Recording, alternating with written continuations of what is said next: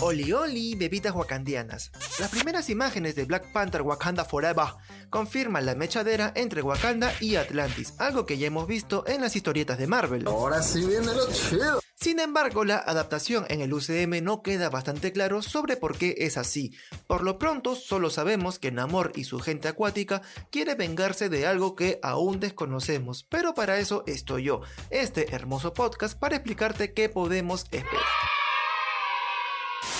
Primero hay que precisar que no es Atlantis lo que vemos en el tráiler. No, no, no, no, no, no, no, no, no, no, no. Se trata de otra ciudad acuática ficticia y esto lo sabemos por los motivos mayas que aparecen en las imágenes. Es más, la figura de acción de Namor en Marvel Legends señala que es el gobernante de Talocan. Anda la osa. Viene a ser lo mismo que Atlantis, la verdad, pero así decidieron las cosas para el UCM. Quizás sea para diferenciarlo de Aquaman, el rey del Atlantis, pero para efecto de este podcast sigamos llamando al Atlantis para no confundirnos. ¡Qué buen servicio! Sobre la personalidad del amor. Él es presentado a menudo como un antihéroe en los cómics de Marvel, por lo que la versión del personaje para la guerra contra Wakanda sería una engañada entre comillas o también víctima de una trampa. Una trampa maldita. Algo me dice que hay muchas probabilidades de que el conflicto entre Wakanda y Atlantis se parezca a lo ocurrido en Civil War, donde los Vengadores fueron manipulados como idiotas para luchar entre sí y todo esto como obra del Barón Zemo. Usted es diabólico. Volviendo a Black Panther 2, hay una pista interesante sobre una intervención militar en un laboratorio de Wakanda disfrazado de plataforma petrolera en medio del océano. Como tal, quizá Wakanda pueda estar buscando potencialmente más vibranium en el mar, o incluso buscar raíces de la hierba en forma de corazón que le da a Black Panther sus poderes. Aquí no hacemos eso. Recordemos que todas esas plantas fueron quemadas por Killmonger en la primera cinta de Pantera Negra.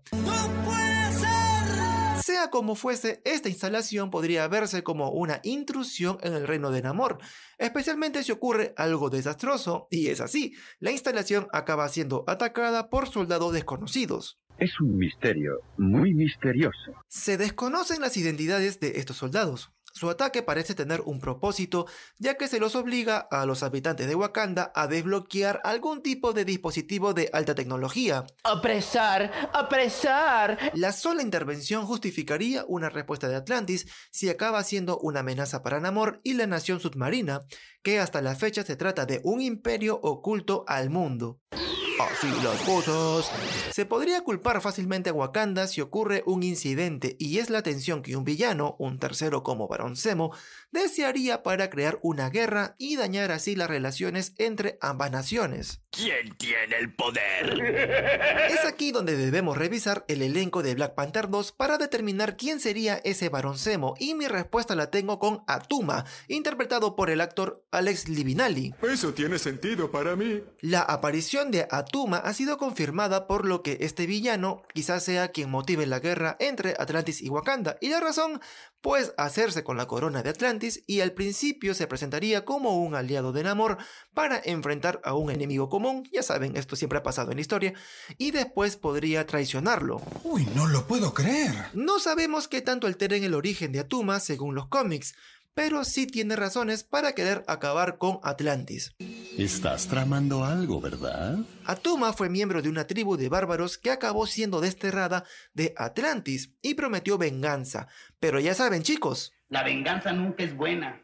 Mata el alma y la envenena. lo interesante es que el ejército renegado de Atuma tuvo incursiones en el mundo de la superficie, y ese dato puede explicar el contacto hostil con Wakanda. Ah, veremos qué sucede. Estoy un poco nervioso. Otra teoría sobre los soldados detrás del ataque, que lucen muy humanos, es que sean miembros armados de Latveria, la nación ficticia en la que Doctor Doom es el máximo dictador.